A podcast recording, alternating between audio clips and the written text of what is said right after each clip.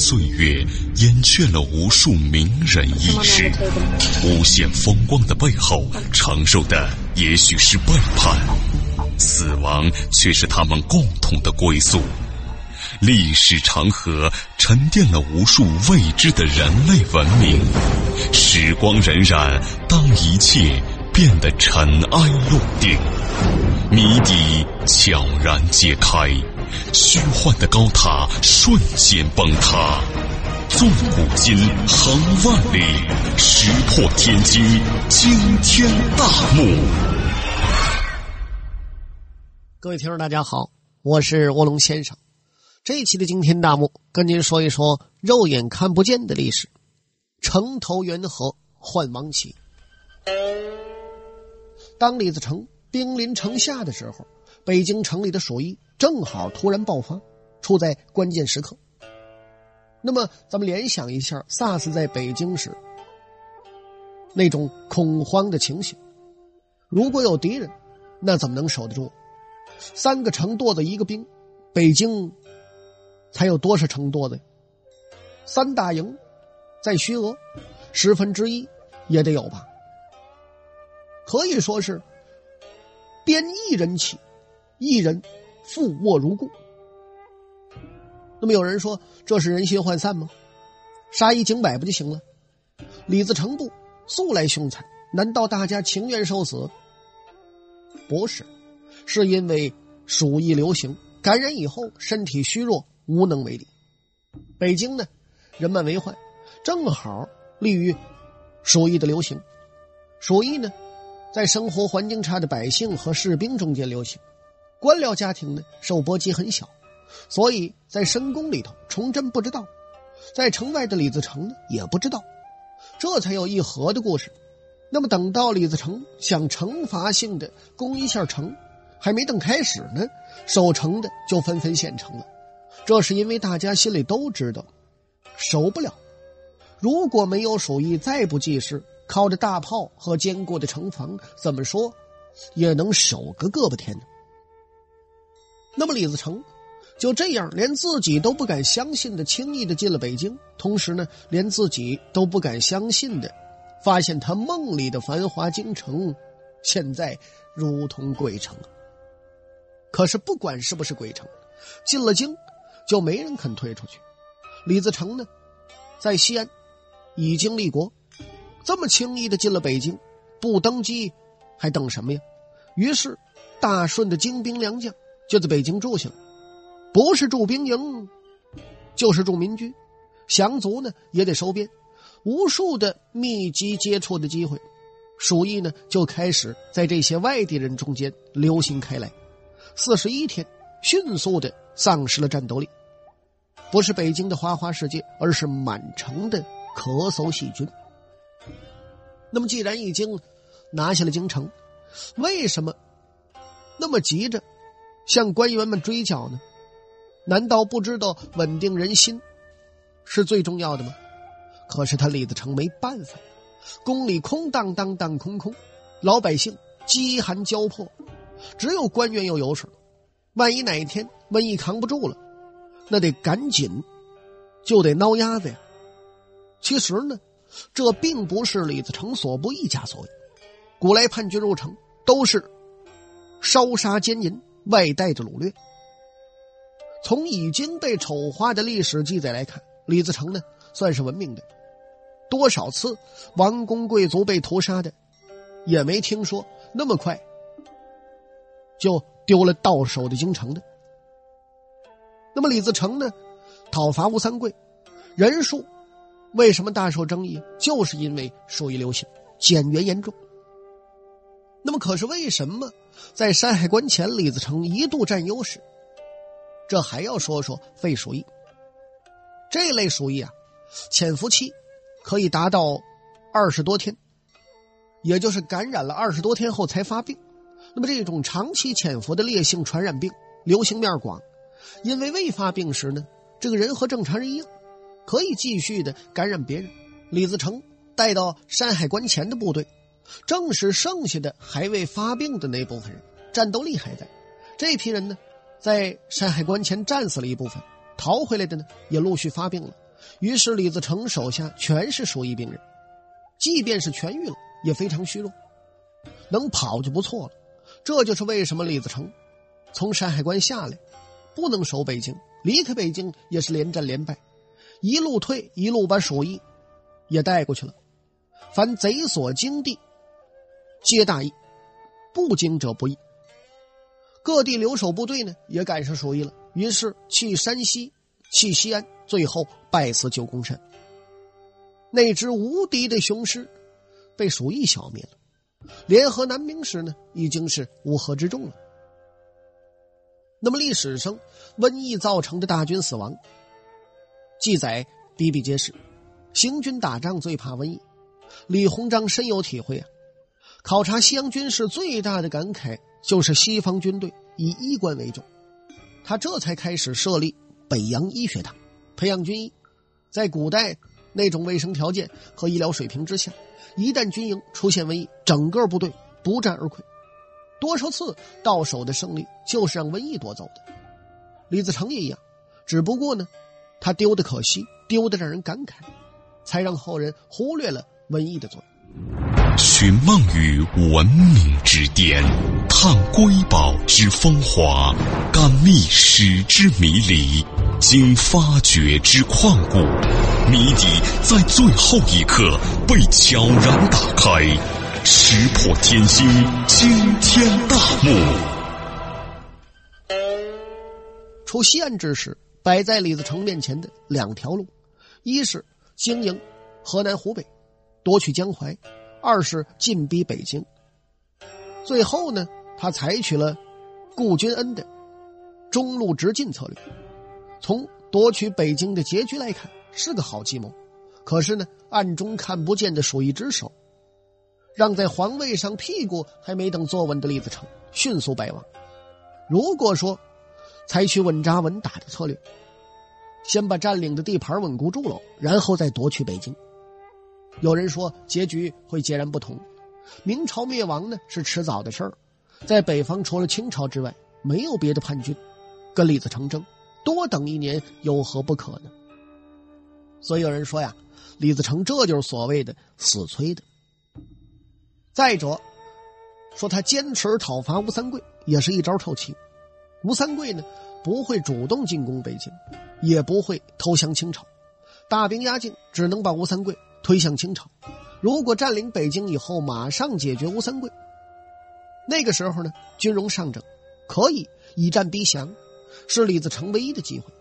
可是古人迷信，往往将大义归于天意，这场大义断送了崇祯的性命，也使李自成手下离心离德，无人效力。后人呢分析李闯败亡，各种说法层出不穷，可是呢，大部分忽略了。这个时机的问题，李自成以宋献策为军师，观天象，进占卜，可惜呢不会看显微镜，所以有人说李闯之败，怪只怪天时。那么三月二十三日到三月二十七日之间，吴三桂降而复叛，原因呢不是因为知道家里人受虐待，而是知道了京城的虚实，知道大顺军队。瘟疫流行，他才敢背关一战。手下那批辽东军人和他一样，在瘟疫中看到了称雄的希望，所以呢，才义无反顾的追随吴三桂返回了山海关。吴三桂的算盘跟李自成在大义中不会与他交战，几个月后让瘟疫折磨的七七八八了。北京呢，最后就是他吴三桂的了。那个时候，或者扶植新军。或者呢，以华北而割据。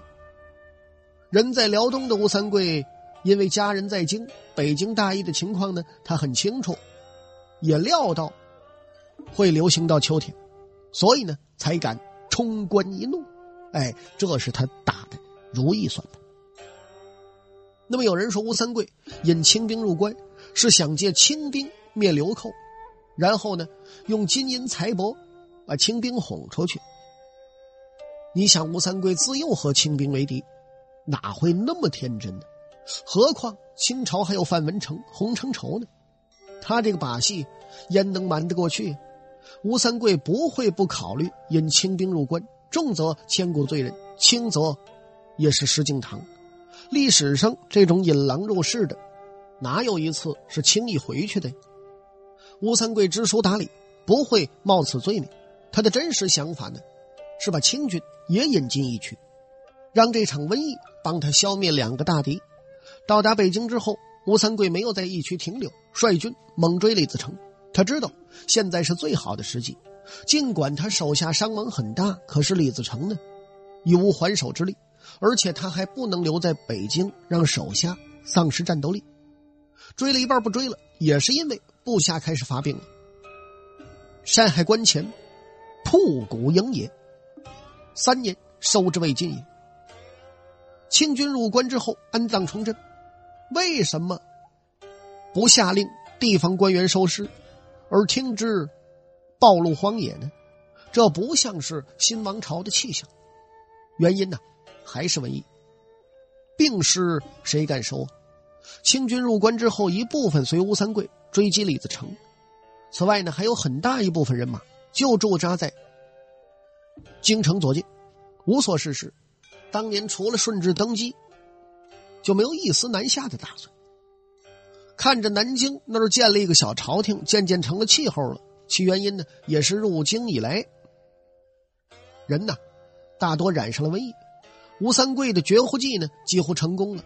可惜还是天时，清军入关是天时，坐稳了，还是为此。历史记载，鼠疫在北京和华北，却流行到了一六四四年的农历九月。可是呢，满汉分治，满人和汉人呢。没有杂居，接触的机会少，再加上满人入京的时候，天气已经开始热了，离开人体的细菌呢不容易存活，鼠疫呢就没有像大顺军那样大规模的在满人之中传播。即便这样，还是有一定程度的流行，造成当年清军无力南下。可是正是和山西的情况一样，连续流行两年之后，第三年不流行了。烈性传染病流行过程中，一些迄今为止无法解释的自然规律，甚至在今天，科学家们也只能说是无从下手，没法解读。不仅一六四五年不流行，其后的几年呢，也只是小规模流行。为什么呢？顺治二年开始风调雨顺，天气不再干燥了，于是大规模的鼠疫就没有了。所以说，吴三桂的妙计终敌不过。天时所归呀！鼠疫这个黑暗中的手，在当时和后世，造成对清军战斗力过高的估计。因为呢，连纵横中原的李自成都一战而溃了，人们普遍认为清军的战斗力很强。实际上呢，从后来的郑成功、李定国的战绩上来看，率领那种算不上雄狮的部队，都能席卷南方。清军的战斗力呢？有人说没有那么厉害，因为啊，入关是没有多少人的，全是后来投降加入进去的。所以八旗子弟呢，三代不能战，这话不能说不对，可是呢，也不能说那么绝对。寻梦于文明之巅，探瑰宝之风华，感历史之迷离。经发掘之旷古，谜底在最后一刻被悄然打开，石破天惊，惊天大幕。清朝呢，以十万之众夺取天下，鼠疫帮了大忙，令人赞许多尔衮。可是历次北方民族入侵中原之时，其领袖人物在能力上堪与多尔衮并肩的比比皆是。那些民族除了蒙古之外都没有如愿，就是因为没有鼠疫这个天时。《三国演义》呢，为了杨刘一曹，产生了一句名言，说：“天时不如地利，地利不如人和。”自古占地利的都是采取守势，夺天下的靠的是中原逐鹿，靠地利最多是偏安，人和呢就更谈不上了。人心如铁，官法如炉，朝代更替，哪一次不是杀人如麻、血流成河呀？所谓的人心向背，是因为老百姓厌倦战争，支持强大的一方而已。因此呢，最重要的还是天时。三国归晋，那地利与人和，就都输给了天时了。那么《三国演义》，演绎而，所以天时呢，有天下大势和机会，也有自然环境所产生的影响。这里头呢，包括疾病的流行。唐末梁晋之争开始呢，梁军占尽优势，几次包围太原，都因为大意，士卒损伤过半而无奈罢兵，最后呢，输给了晋军。类似的例子呢，还有好些。这种不可预料。才让历史缤纷多彩，才让后人回味无穷。那么明朝为什么祸不单行呢？流寇北虏，还有鼠疫。有人说天欲亡命，但是呢，咱们仔细探究一下，究竟是什么原因导致明朝败亡？退一步说，为什么一六四四年北京一年三变天？清朝的问题放在一边，流寇和鼠疫。七本是同源，都是因土地兼并，老百姓丢了土地，出路两条：一条呢是成为流民饥民，最后走投无路加入流寇；二是开荒。那么大批失去土地的农民，经山西去草原垦荒，草原呢原是野鼠的地盘，人逐步侵入了鼠的领地，这样呢也接触了一直存在于野鼠群中的鼠疫。万历年开始。山西经常性的流行鼠疫，正是因为草原被逐渐蚕食的原因。为什么偏偏李自成倒霉呢？这说要从流行病传播的过程说起。染病啊，不像中毒，把耗子药往井里一搁，吃完了，全村人都完了。那么传染病，或者呢从动物到人，或者呢从人到人。都是一传一或者一传几的形式，一开始是一点，然后是小规模的面最后是大规模的铺天盖地。从点和面到铺天盖地，有个临界点，那就是适合的环境气候和足够的传染源。那么就北京的情况来看，春天的三四月间最容易流行传染病。崇祯年间，山西的情况呢也证明这种鼠疫发病的高峰是这俩月，之前呢是积累阶段。其后呢，因为天热逐渐下降，恰恰这两个月，李自成驻扎在北京。传染病大流行的另外一个原因就是人多。草原上鼠疫一直没断，可是呢没有流行，因为没有太多的人。北京鼠疫流行是因为京城人口密集，本来这一年就是鼠疫的高发期，在最高点突然涌入几十万外地人，一下子就成了鼠疫杆菌的继承人。